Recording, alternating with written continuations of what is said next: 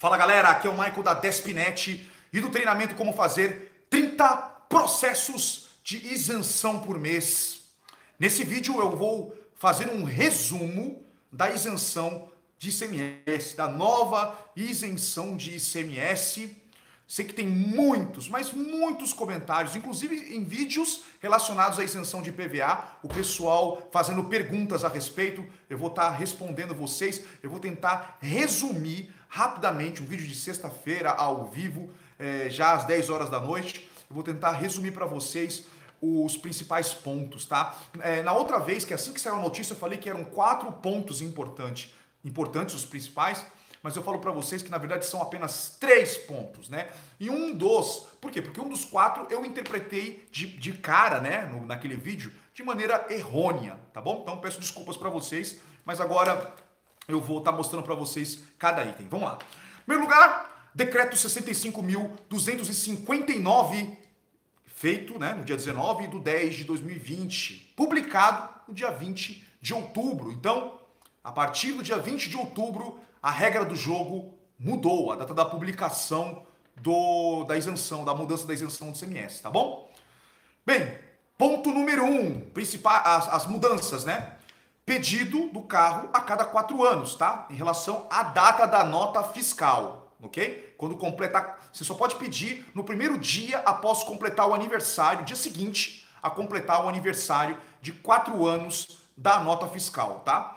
É, segunda parte do, do item primeiro, né? Que tem a ver com os quatro anos também, né?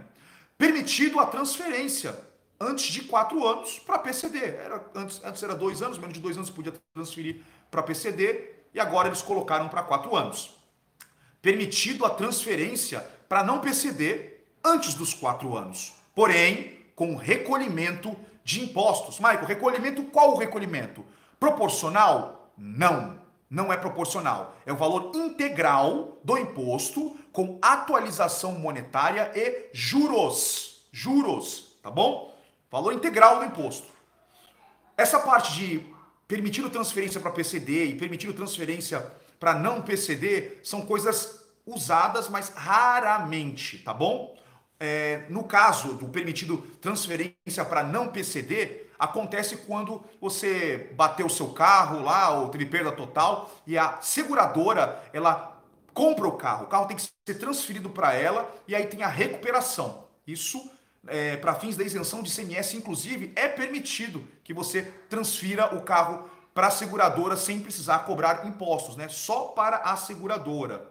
Ou quando o veículo ele é apreendido ali por débitos, tá bom?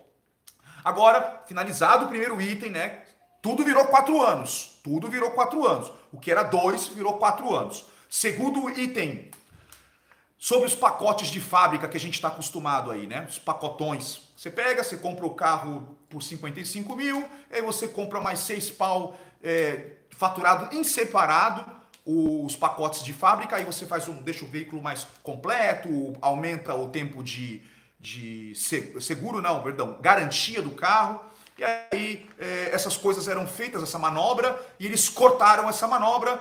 Se for, se, se essas adaptações, esses pacotes vierem de fábrica, mesmo que faturado em separado, a somatória de ambos, ambos tem que ser até 70 mil reais, ok? Até 70 mil reais. Não pode ultrapassar esse valor, ok? Isso, os pacotes. Veja bem, não o, o carro com isenção e o desconto.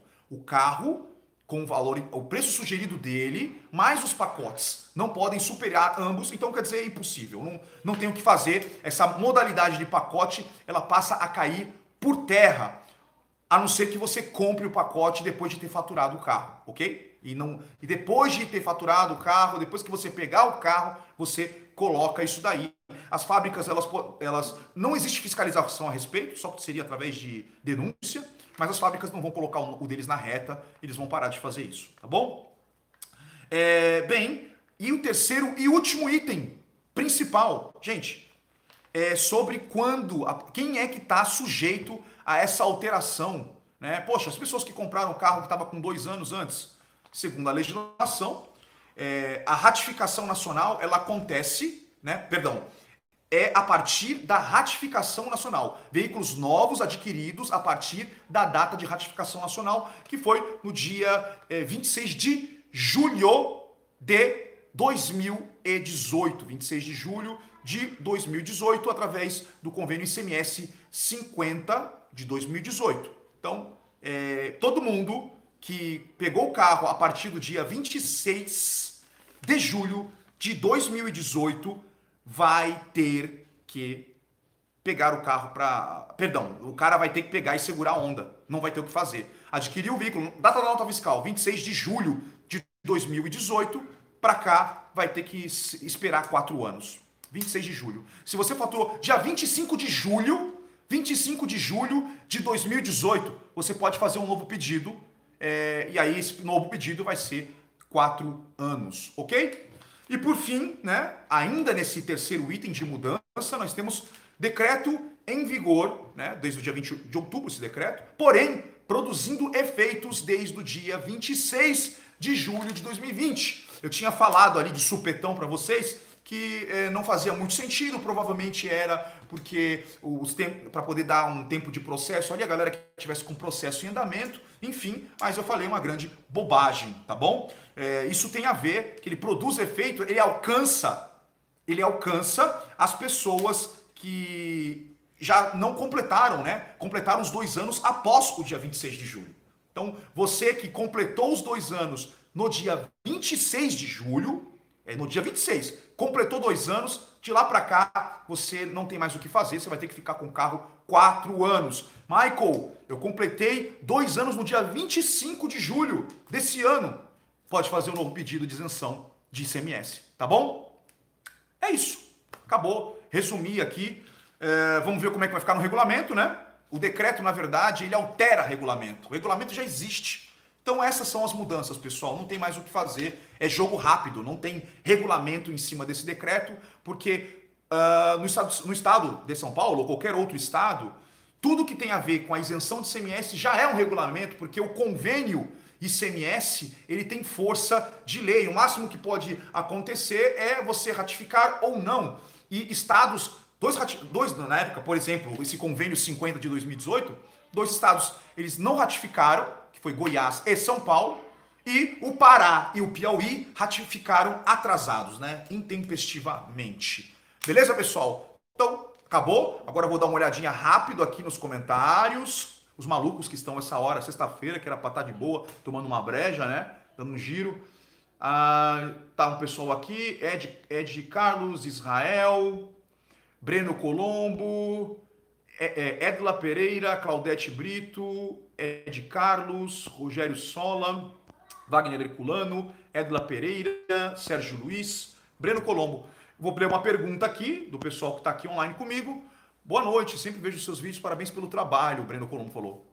Uh, eu não dirijo, eu não dirijo, tem três pessoas que indiquei, ainda continuo sem pagar IPVA?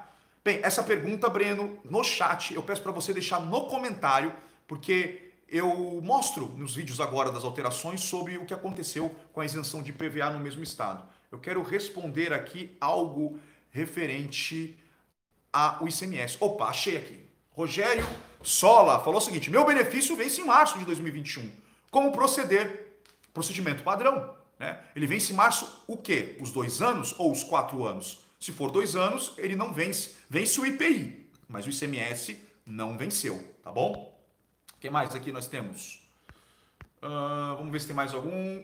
Aqui, e por fim, o Renato Bianchini. Fica proibido a venda do carro também mesmo que na nota fiscal esteja dois anos? Opa, ai, ai, ai, eu queria fugir dessa pergunta. Vamos lá, Renato. Muito boa pergunta. Renato, é, fica proibido sim, fica proibido. Você não pode vender o carro antes de dois anos, porque o ICMS agora virou quatro anos. Mas eu vou te contar uma coisa, cara. É, o Detran, o Detran, ele, ele registra o o bloqueio do veículo, ok? Ele registra o bloqueio do veículo, não baseado em informações da Secretaria da Fazenda. Não é a Secretaria da Fazenda que vai lá e bloqueia o carro, ok?